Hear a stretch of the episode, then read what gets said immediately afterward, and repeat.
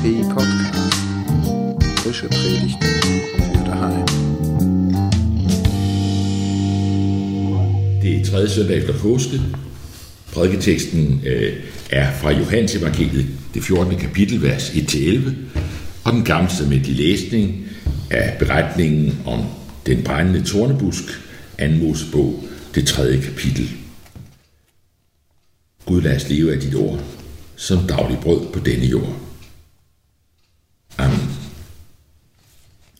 Der hvor jeg voksede op, uden for København i 60'erne, var der mange, der sagde, at de ikke troede på Gud. I hvert fald ikke sådan, som kirken talte om Gud som far, søn og helligånd. Man troede på videnskaben og fremskridtet, og opfattede det med den treenige Gud som et levn fra fortiden. I dag er tidsånden en anden.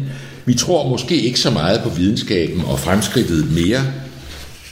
Interessen for det overnaturlige og det spirituelle har fået fat, og så er islam blevet en del af den lokale og globale dagsorden på en helt anden måde end dengang.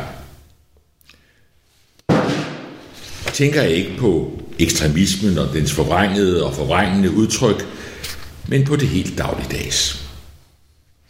Vi møder piger med tørklæder og ser folk, der går til fredagsbøn, og vi bliver spurgt, hvad tror I kristne egentlig på? I siger, I tror på én Gud, men hvad er det med Jesus og Helligånden? Dyrker I virkeligheden tre guder? Sådan bliver treenigheden udfordret fra en anden kant i dag. Hvad skal vi svare? Det vil jeg gerne sige lidt om i prædiken her. Vi hørte før historien om, hvordan Gud møder Moses på Horebs bjerg i den brændende tornebusk og åbenbarer sit navn. Jeg er den, jeg er. Sådan skal du sige til israelitterne, jeg er, har sendt mig til jer. Det er Gud, som alt det værendes ophav og grund. Gud, som alting skaber og opretholder. Gud, som magten til at være til i alt, hvad der er til. Den gådefulde Gud, hvis væsen vi mennesker ikke kan fatte, men som i den brændende tornebusk åbenbarede sin medfølelse med sit folk og kalder Moses til at føre folket ud af trængslerne i Ægypten, ud til et nyt og bedre liv, i lyset af de ti bud, som Moses skulle hente ned til dem fra bjerget. Den Gud tog sidenhen bolig blandt mennesker. I Jesus kom han til os i øjenhøjde. Jesus kaldte Gud sin himmelske far. Han sagde til sine disciple, hvis I vil vide, hvordan Gud er, så følg mig, lyt til mig, se på mig, kender I mig, kender I også min far. Tro mig, jeg er i faderen, og faderen er i mig.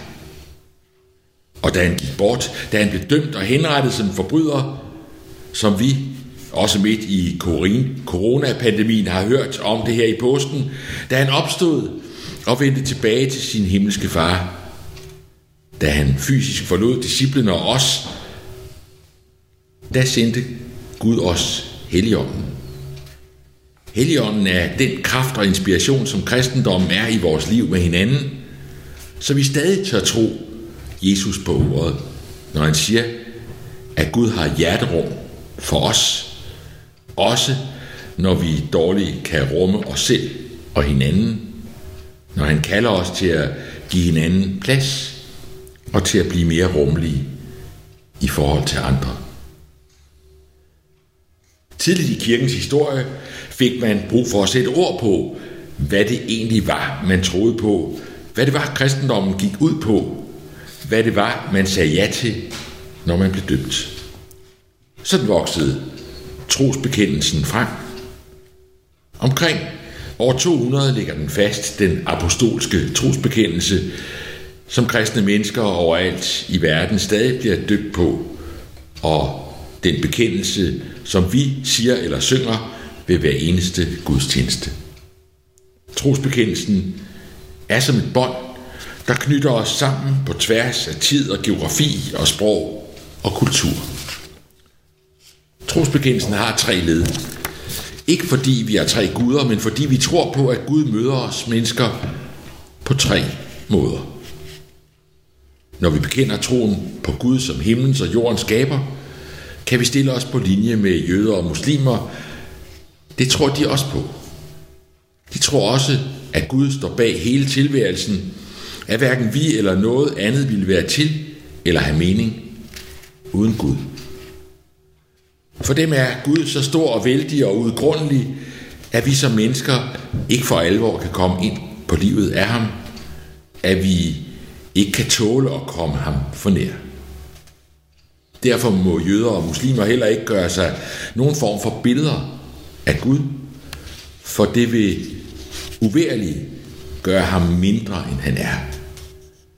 Hvis I besøger den jødiske synagoge i Krystalgade, eller moskeen i Roskilde her i Allehelgensgade, eller en hvilken som helst anden synagoge eller måske i verden over, vil I se, at rummene er billedløse. Vi kan som kristne genkende noget væsentligt i den ydmyghed over for Gud. Også for os er Gud som himlens og jordens skaber ufattelig. Gå ud under nattehimlen her i april og se op på stjernerne, sole som vores sol, milliarder af dem, og milliarder af år gamle er de. Og så ser vi kun en lille bitte brøkdel af det, selv med de største teleskoper. Så kæmpestort er det, at vi og det vi kender til bliver fuldstændig væk i den sammenligning.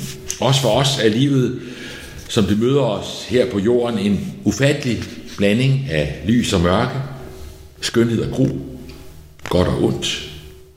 Vi ved godt, at Gud ikke er en gammel mand på en sky, og at vi ikke kan kigge ham i korten og finde den skjulte mening med alting. Vi kan ikke få tilværelsen sat på formel. Vi kan ikke på den måde komme til at se Gud. Men kristentroen får noget til. I trosbekendelsens anden led møder vi Jesus. Vi tror, at han er Guds søn. Det gør vores muslimske brødre og søstre ikke. De regner ham ganske vist for en stor profet. Isa kalder de ham. Og en del drengebørn er opkaldt efter ham. Men tættere på Gud end som profet, som formidler af hans ord, kan hverken Isa eller nogen anden muslim komme ifølge islam. Det er her, vi for alvor tænker forskelligt om Gud. Vi tror som kristne, at Gud har taget bolig i et menneske. At han har vist sig for os i Jesus fra Nazareth. I hans ord og gerninger, i hans liv, død og opstandelse. Her i sin afskedstale til disciplene, som er vores prædikentekst i dag, her hvor han er ved at forberede dem på, at de nu snart skal skilles, at han vender tilbage til sin far i himlen, der siger han det direkte. Den, der har set mig, har set faderen. Det var det, som vagte folks vrede i en sådan grad, at man kaldte ham gudsbespotter og fik ham dømt og henrettet for det. Dette, at han påstod, at han var selve vejen til Gud. Eller vi mås- skulle måske hellere sige, Guds vej til os. Hvis vi vil vide noget om den skjulte Gud, så henvender vi os som kristne til hans nærmeste, til hans søn. Han viser os, hvordan Gud er. Gud har Jesus fået ansigt, og derfor har vi ikke noget billedforbud i den kristne kirke. Gennem Jesus lærer vi Gud at kende, se på ham, lyt til ham, følg ham. Sådan er Gud. Og så er der Helligånden, trosbekendelsens tredje led. For nu går Jesus jo ikke rundt mellem os her i Roskilde eller hos jer i Göttingen. Han er ikke håndgribelig til stede her på jorden længere, men han sender os sin ånd. Og den kan stadig gøre Jesu ord levende for os. Hvis I, når I går i kirke, eller her under coronapandemien lytter til en radiotransmitteret gudstjeneste, hvis I bliver bevæget af ordene og salmerne og musikken, hvis I mærker, at det her ikke bare er en museumsagtig fortid, men spillevende nutid. Hvis I hører, at evangeliet taler midt ind i jeres liv, taler personligt til jer, så er I blevet blæst på af ånden.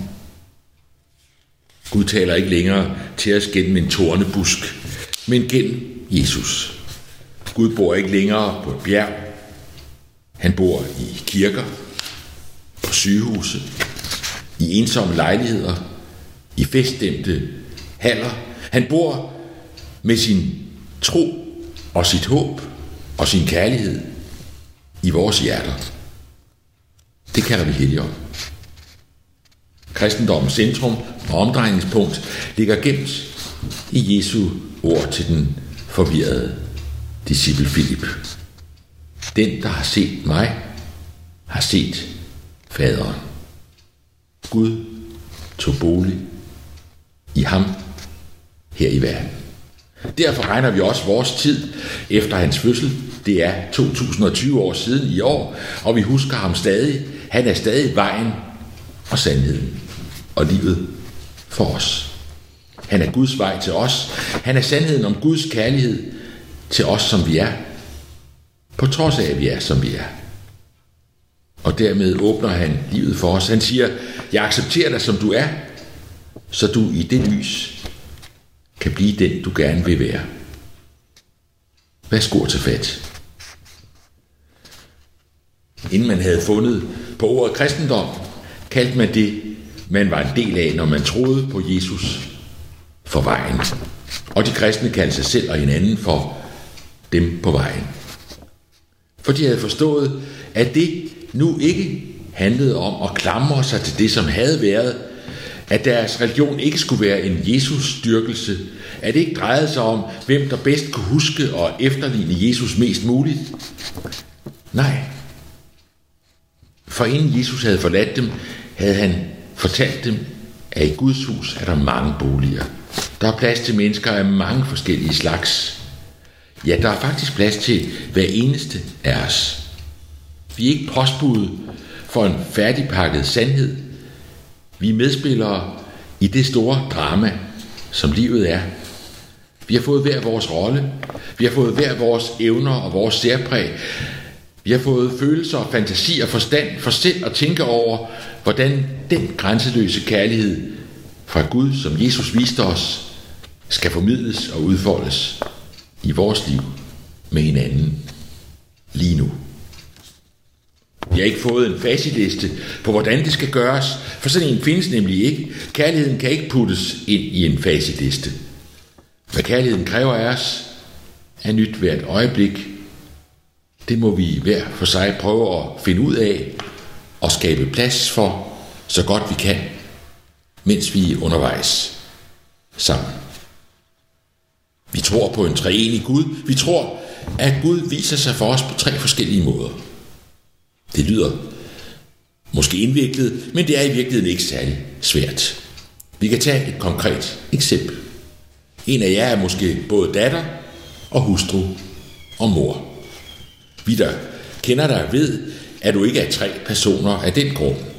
Men tiden har givet dig flere roller at spille. Først blev du til som resultat af to menneskers kærlighed. Så blev du voksen og selv forelsket. Nu har du fået børn og er måske også børnebørn og oldebørn, og nye sider af kærligheden folder sig ud i dit liv. Sådan også med den Gud, Jesus har lært os at kende, og den ånd, som stadig gør ham levende for os. Den treenige Gud, som følger hver eneste af os på vores livsvej sammen